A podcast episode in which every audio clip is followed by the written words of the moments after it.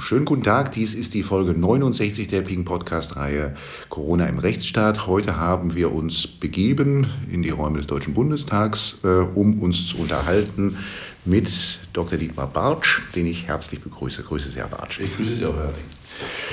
Ähm, ich glaube, ich muss Sie nicht lange vorstellen. Ähm, Sie sind Co-Fraktionsvorsitzender der Linken, sitzen seit 2005 für die Linken im Deutschen Bundestag. Interessiert gesehen, dass Sie mal Unternehmensberater waren und ähm, auch eine Zeit lang in einer journalistischen Tätigkeit unterwegs waren beim Neuen Deutschland ähm, oder jedenfalls der, äh, für ein journalistisches Organ als Geschäftsführer. Ja, nicht. Ähm, äh, also auch eine durchaus ähm, breite Palette. Ähm, jetzt ähm, äh, wollen wir uns unterhalten über Ihre persönliche Position und die Position Ihrer Partei, was die Corona-Politik der 18, letzten 18 Monate anbetrifft. Fangen wir mal ganz von hinten an. Ähm, gestern ging durch den Bundestag so ein Huckepack-Gesetz, ähm, wo man an das Fluthilfegesetz hinten dran Änderungen zum Infektionsschutzgesetz äh, gehangen hat. Was war da die Position der Linken zu? Also die Linke hat da gegengestimmt. Das haben, glaube ich, in dem Fall sogar alle Oppositionsparteien gemacht und interessanterweise auch einige Abgeordnete aus Union und SPD. Trotzdem gab es eine Mehrheit für die Regierungskoalition. Ich glaube, dass die Kritik vor allen Dingen sich darauf gerichtet hat, dass hier die Möglichkeiten der Entscheidung der Bundesregierung ohne Parlament weiterhin durchgeführt werden können. Deswegen haben wir uns dagegen entschieden. Es gibt einige grundsätzliche Kritiken, was die parlamentarische Frage, was die demokratischen Fragen betrifft, noch gar nicht so sehr in der Sache. Aber gerade in der Krise zeigt sich, ob ein demokratisches System handlungsfähig ist, nicht in Sonnenzeiten, sondern in Krisenzeiten. Und hier haben wir gesehen, dass die Bundesregierung sich doch versucht, Dinge in Entscheidungshoheit zu holen, die ihr eigentlich nicht zustehen. Da haben Sie auch doch einen für meine Beobachtung bemerkenswerten Schulterschluss mit Christian Lindner gehabt. Schon im Januar dieses Jahres ähm, äh, gab es dann etwas im Spiegel, was man nie für möglich gehalten hätte, nämlich einen gemeinsamen Beitrag, den Sie verfasst haben. Wo ist das Verbindende? Naja, zunächst mal ist es so, dass die FDP und die Linke viele Dinge diametral sehen. Und äh, wir haben Verbindungen bei einzelnen Sachfragen. Das ist im Parlament so, wenn man zum Beispiel Untersuchungsausschüsse, wenn man Verfassungsklagen erheben will, braucht man entsprechende Stimmzahl. Und die sind nur gemeinsam von FDP, Grünen und Linken möglich. Und deswegen gibt es dort objektiv eine Verbindung. Und die Koalition hat beim Wahlrecht, äh, beim, bei anderen Gesetzen äh, wirklich unangemessen und aus unserer Sicht eben verfassungswidrig agiert. Und das haben wir angeprangert. Ansonsten äh, ist der zentrale Punkt hier gewesen, dass wir der Auffassung sind, dass auch in Corona-Zeiten die Rechte, die der Deutsche Bundestag, die die einzelnen Abgeordneten haben, nicht eingeschränkt werden dürfen. Und es geht überhaupt nicht darum, weil das ja immer unterstellt wird, dass wir da vor allen Dingen lange reden wollen. Nein, Entscheidungen können getroffen werden, aber Grundlagen dafür, die müssen im Diskurs gelegt werden. Und ich hätte mir sogar gewünscht, dass das noch viel breiter geschehen wäre. Denn hätte man runde Tische mit Gewerkschaften, Künstlerinnen und Künstlern, natürlich auch Virologen, aber auch Erziehungswissenschaftlern durchgeführt, wäre man zu Ergebnissen gekommen, die vielleicht etwas anders ausgesehen haben. So gab es aus einer virologischen Sicht und einer politischen Sicht die Entscheidung. Und ich sage, das ist nicht ausreichend. Wenn man dann noch ein Parlament ein Stück weit entmachtet, dann ist das schwierig. Ich weiß, es gibt in Deutschland eine gewisse Sympathie dafür, dass endlich mal entschieden wird und dass eine starke Frau oder ein starker Mann das entscheidet. Aber der Vorzug unserer parlamentarischen Demokratie ist, dass wir ringen um die besten Lösungen. Und das kann man auch in einer Pandemie. Entscheidungen will niemand verzögern, darum geht es überhaupt nicht. Aber parlamentarische Rechte müssen gewahrt bleiben. Wie konnte das geschehen, dass diese Stunde der Exekutive, von der ja schon im März 2020 die Rede war, dass sich die dann doch eigentlich bis heute fortgesetzt hat? Es konnte deshalb geschehen, weil die Mehrheitsverhältnisse im Deutschen Bundestag so sind. Die Kritik, die geäußert worden ist von Oppositionsparteien, also von den Linken und von der FDP nicht nur, Äh, die ist zwar zur Kenntnis genommen worden, da hat es auch im Übrigen Veränderungen gegeben. Es ist auch so, dass das bei den einzelnen Ministerien durchaus unterschiedlich gehandhabt worden ist, dass auch die Kritik, die geäußert worden ist, angekommen ist, aber am Ende des Tages ist eins geblieben, dass man Entscheidungen verlagert hat, weil ob es nur der Bildungsbereich ist, ob es andere Bereiche sind, die Länderhoheit sind und deswegen hat man viel in die verfassungsmäßig gar nicht vorhandene Runde der Ministerpräsidenten mit der Kanzlerin gelegt. Ich bin immer dafür, dass sie miteinander reden, dass sie auch Entscheidungen vorbereiten. Aber dass diese Art und Weise, dass sie gesessen haben und danach wurde von Herrn Söder und Frau Merkel und Herrn Müller verkündet, was denn sein wird, das finde ich geht genau nicht. Das finde ich geht genau nicht. Und wir haben dann ja am Ende gesehen, als diese Runde dann abschließend gescheitert ist, als Frau Merkel meinte vor Ostern, Dinge noch festzulegen, die dann wirklich nicht mehr verfassungskonform war, sie zurückgerudert ist, sich entschuldigt hat, ähm, dass das offensichtlich wirklich der falsche Weg war. Aber das Entscheidende ist, dass es Mehrheitsverhältnisse im Deutschen Bundestag gibt, wo die Bundeskanzlerin eben wirklich immer sagen könnte, wir haben beschlossen, weil sie sich verlassen konnte, dass die Abgeordneten von Union und SPD ihr mehr oder weniger uneingeschränkt folgen. Jetzt gab es ja doch auch einige Abgeordnete aus den Regierungsparteien, die zumindest Bauchkrummeln hatten, nach meiner Beobachtung vor allem die Rechtspolitiker, weil wir mal das so ein bisschen anders gelernt haben, wie eigentlich Gesetzgebung und überhaupt das Grundgesetz funktioniert. Und da hatte ich immer so den Eindruck, also eigentlich schwarz, rot und auch grün, dass sich die Rechtspolitiker gegenüber den Gesundheitspolitikern nicht durchsetzten konnten. Gibt es da ähnliche Diskussionen auch innerhalb der Linken? Na gut, dass Fachpolitiker unterschiedliche Zugänge haben, das ist normal. Und äh, ich selber war viele Jahre Haushaltspolitiker und Haushaltspolitiker sind auch häufig sehr einsam. Und ein bisschen ähnlich ist es bei Rechtspolitikern. Rechtspolitiker sich natürlich auf den Boden der Gesetzlichkeit begeben und das in aller Konsequenz. Und das ist ja auch richtig so. Das sollte sie ja auch auszeichnen. Und nun weiß ich, dass in Krisenzeiten durchaus Entscheidungen notwendig sind, wo man den rechtlichen Normalzustand erst im Nachhinein herstellen kann. Das mag sein. Aber diese Diskrepanz, die darf nicht zu groß werden. Und sie darf vor allen Dingen nicht zur Normalität werden. Dass es damals so schnell einen Lockdown, einen ersten Lockdown, der der konsequenteste überhaupt war, gab, das ist eine Entscheidung, niemand wusste, was mit dem Virus ist. Und äh, nun kann man die im Nachhinein als falsch kritisieren. Das finde ich aber ist gar nicht der Punkt. Nur hätte man auch da schon sehr, sehr schnell diejenigen, die rechtliche Bedenken haben, hören müssen. Denn jeder wusste, wenn man mit bestimmten Dingen vor das Verfassungsgericht zieht, bis Entscheidungen da sind, selbst im einstweiligen Rechtsschutz, dauert es so lange, dass sie nicht mehr wirklich greifen können. Und deshalb äh, ist es schon so, dass Rechtspolitiker äh, eine besondere Stellung haben sollten, sie auch in den Fraktionen meistens haben. Alle Fraktionen haben auch Justiziare, bei den meisten sind das Abgeordnete, äh, die haben schon ein hohes Standing. Aber in dieser Situation gab es zwar viel Grummeln, gab auch welche, die laut gesagt haben, das teilen wir so nicht. Im Übrigen gab es sie bei den Gesundheitspolitikern auch. Aber viele andere haben eben, und das war das Ungünstige, dass die Pandemie doch relativ zeitnah an der Wahl begann, zum Wahltermin. Das wäre sehr ungünstig, weil das bringt immer eine Disziplinierung mit sich, weil es war kurz danach begann die Aufstellungsveranstaltung.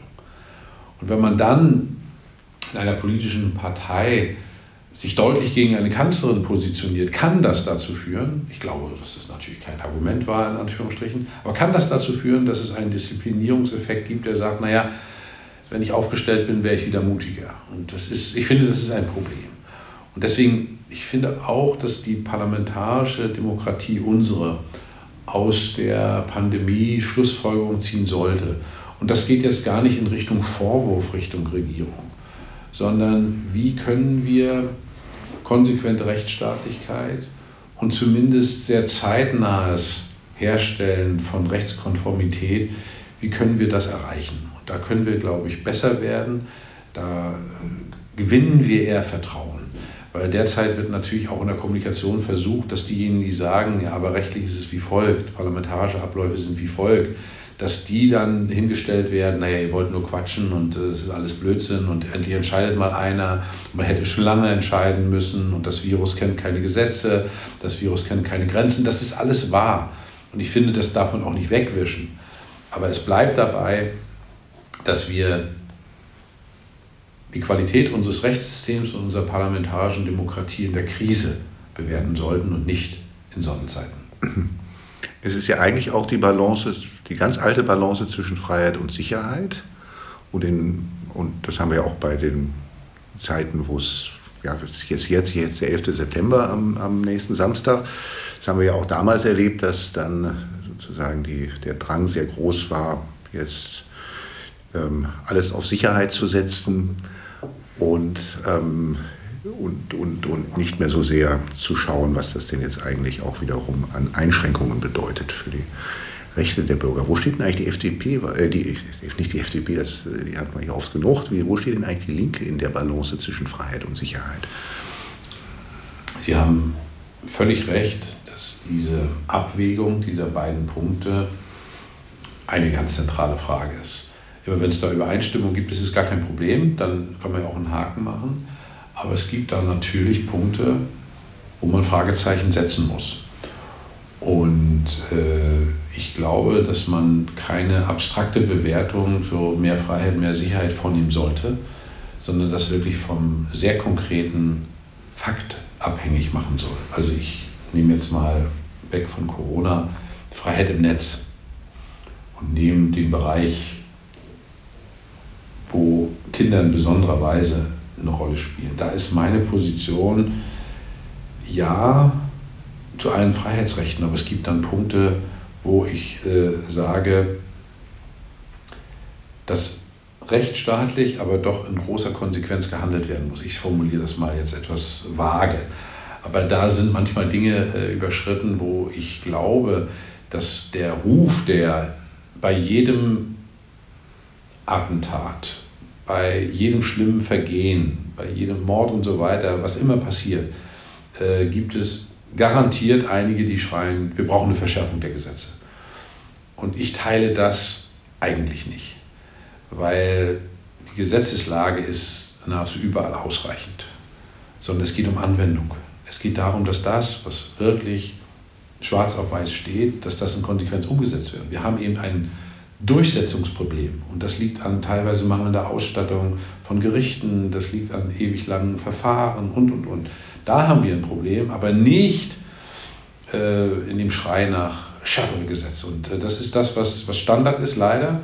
Dann gibt es auch nicht wenige Publikationen, die darauf sofort raufspringen. Und jetzt gibt es den, der fordert endlich mal schärfere Gesetze. Das ist nicht der Punkt. Und außerdem, Gesetzesbrecher haben sich eben noch nie an den Gesetzen äh, orientiert. Das ist ein, auch rein rational ein Unding.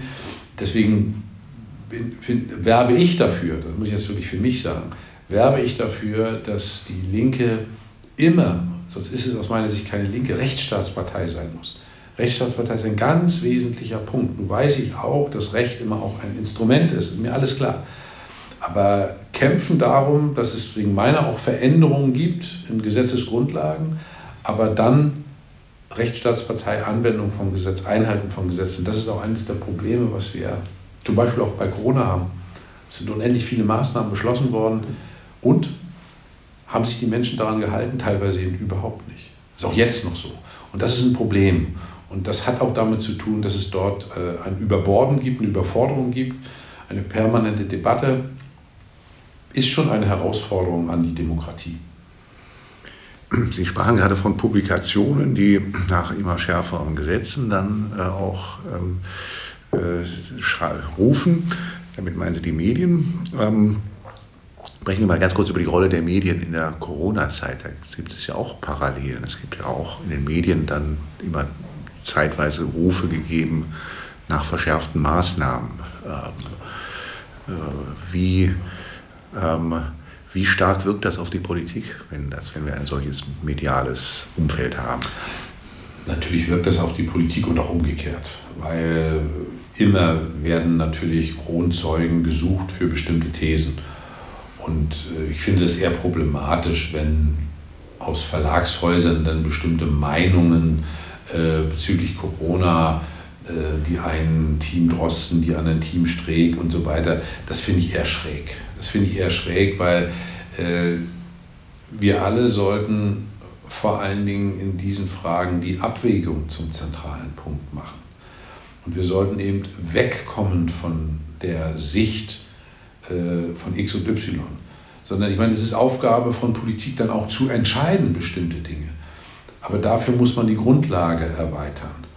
Und äh, dazu zählen auch Medien, wo es teilweise ja dann auch diametrale Sichten gab. Es gab ja die, die Verschärfung geschrien haben und es gab diejenigen, die Lockerung geschrien haben. Ne, das ist, äh, war halt unterschiedlich, was man auch gelesen hat. Äh, das ist ja, Politik ist generell ein Stück weit mediengetrieben. Wir alle würden das Gegenteil behaupten, das ist nur einfach nicht wahr.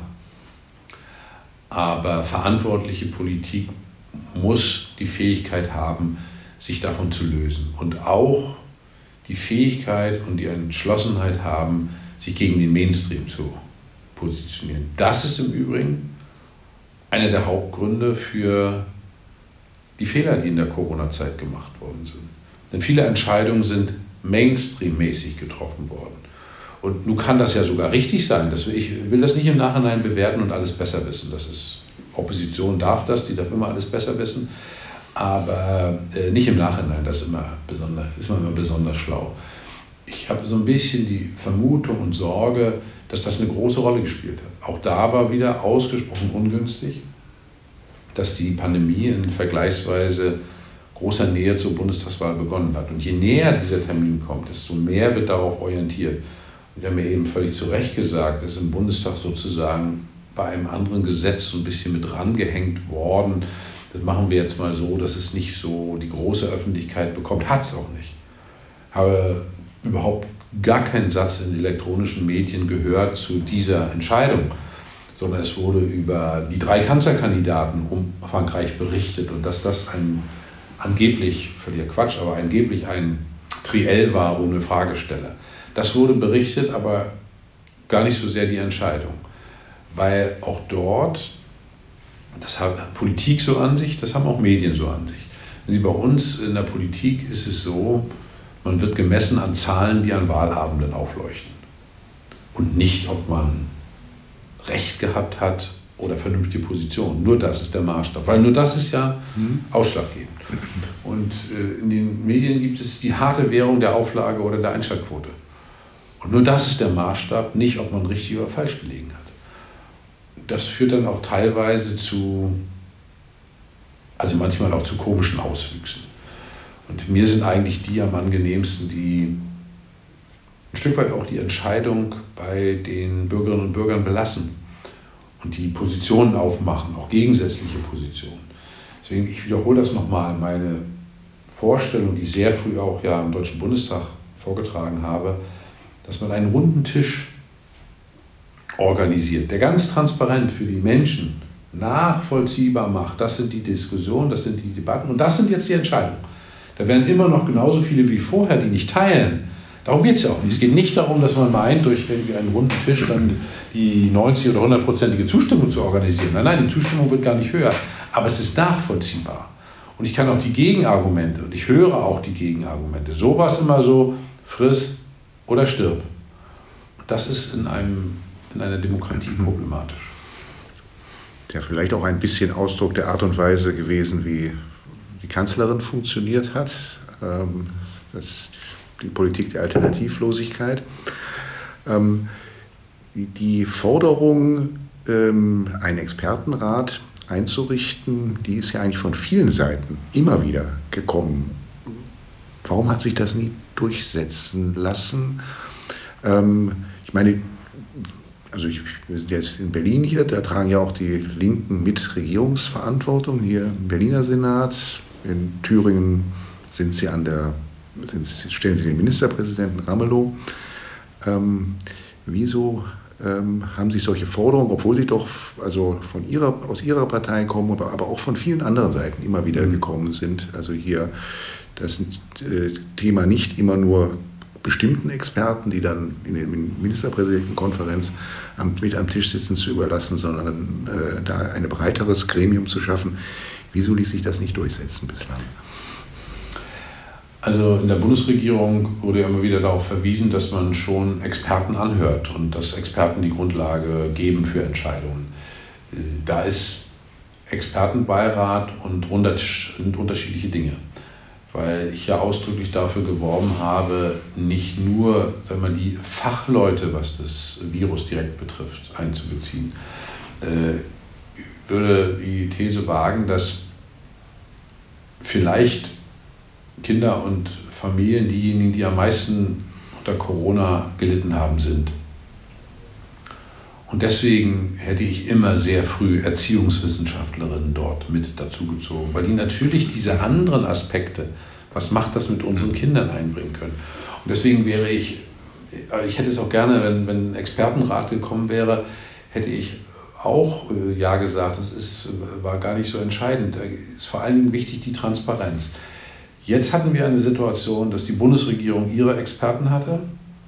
In den Ländern gab es jeweils auch Gruppen von Experten. Also ich weiß es in meinem Heimatland Mecklenburg-Vorpommern, Manuela Schwesig hat natürlich ihre Experten dort gehabt. Ich weiß, Bodo Ramelow hat seine Experten. Sollte jeder seine Experten. Und am Ende des Tages sind da aus unterschiedlichen Expertenrunden dann äh, Ministerpräsidentenrunden, die äh, da dann ja viel ausgetauscht haben und das war nun wiederum transparent. Wenn man unbedingt wollte, konnte man mit zuschauen, was auch äh, nur begrenzt gut ist. Und so hat es dann Entscheidungen gegeben, die am Ende des Tages doch wesentlich im Kanzleramt getroffen worden sind. Und äh, ich kann da nur sagen, da fehlte den politischen Verantwortungsträgern auch ein Stück weit der Mut. Da hat die Kanzlerin, ich sage es mal auch sehr brutal, offensichtlich auch keine Lust zu gehabt. Ich habe ja schon gesagt, dass es ausgesprochen ungünstig war, dass die Pandemie begann in relativer Nähe zur Bundestagswahl. Aber noch ungünstiger war, dass sie in einer Situation kam, wo die amtierende Kanzlerin wusste, dass sie nicht mehr kandidiert. Und natürlich hat sie, als diese Pandemie kam, und die hat sie ja genauso getroffen wie alle anderen, äh, die Hoffnung gehabt, dass dieser, ja, dass das nach der Bundestagswahl möglichst die ganz schlimmen Dinge kommen. Sie hat ja gehandelt, kennen den Lockdown und so weiter. Sie hat immer wieder sich auch in die Bevölkerung gewandt. Aber ähm, sie hat das nie unter dem Aspekt machen müssen, äh, ich werbe dafür. Ich werbe dafür und ich stelle mich dieser Kritik, natürlich hat sie sich der Kritik im Deutschen Bundestag gestellt. Und sie hat sich ja auch von mir persönlich deutliche Kritik an ihrem Corona-Management anhören müssen. Ich glaube, auch da gibt es viel zu kritisieren. Da könnte ich jetzt die ganze Palette von, von Luftfiltern über Lockdowns, über Maßnahmen, über Inzidenzwerte und, und, und. Also das alles, äh, die Palette ist ja da. Ähm, aber eine Kritik auch aus der Bevölkerung anzunehmen, das ist erst nach dem Osterwochenende oder davor letztlich passiert. Wo sie dann eben innerhalb von 24 Stunden, das ist wiederum höchst lobenswert, dass sie dazu die Kraft und die Fähigkeit hat, diese Entscheidung brutal zu korrigieren und zu sagen, wird es nicht geben. Das war dann schon ein besonderer Akt und auch das Ende dieser Runde der Ministerpräsidenten. Die Kraft hätte sie vielleicht auch früher finden sollen. Es wäre fürs Land besser gewesen, weil so haben wir eine Situation, dass viele das Vertrauen in die Handlungsfähigkeit der Politik generell verloren haben. Denn ich höre ganz häufig, naja, was denn? Ihr Ramelow sitzt ja mit dabei, der hätte doch so und so entscheiden können und das alles nicht mitmachen können wieso hat Ihr Ramelow nicht in allen Schulen Luftfilter? Ich sage ja, weil wir haben gefordert, dass es ein Bundesprogramm ist von drei Milliarden, dass das überall möglich macht. Das ist für die Länder, äh, der ist auch in der Koalition und so weiter, der entscheidet ja nicht allein. Also will sagen, da ging ein Modell einer anderen Partei, die in keiner Landesregierung ist, gibt es nur einen im Bundestag, auf. Die Altparteien und wir. Und wir sind diejenigen, die hier noch Interessen der Bevölkerung wahrnehmen. Das ist ein Riesenproblem und ich glaube, dass die Pandemie dazu beigetragen hat, dass äh, die sich konsolidiert haben. Sie sagen, nach Ihrer Beobachtung war die Kanzlerin mutlos. Ähm, wozu hätte sie Mut haben müssen? Sie hätte den Mut haben müssen, sehr unterschiedliche Dinge aufzunehmen Sie hätte meines Erachtens auch den Mut haben müssen, auf europäischer Ebene viel deutlicher die Anfangsentscheidungen nicht nur zu kritisieren, sondern zu revidieren. Grenzen zu und was da so alles gemacht worden ist und so weiter, mit der Hoffnung, dann kann man äh, Corona aufhalten.